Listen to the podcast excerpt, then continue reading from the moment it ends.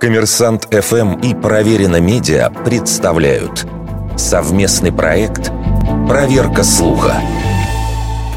Говорил ли император Александр III фразу «У России есть только два союзника – армия и флот». Первое упоминание о двух союзниках из уст царя-миротворца можно найти в воспоминаниях великого князя Александра Михайловича, зятя императора. Его мемуары вышли в 1932 году, спустя почти 40 лет после смерти государя. Цитируя покойного тестя, Александр Михайлович утверждал, что так император любил говорить своим министрам. Но в воспоминаниях придворных той поры не находится ни единого упоминания подобных слов царя.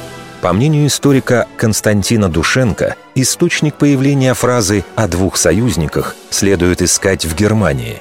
Канун Первой мировой войны русская пресса приводила слова немецкого кайзера Вильгельма «Основная опора государства есть армия и флот», а тот, вероятно, в свою очередь, перефразировал короля Пруссии Фридриха Великого. В середине XVIII века тот заявил «Наши лучшие союзники – наши собственные войска».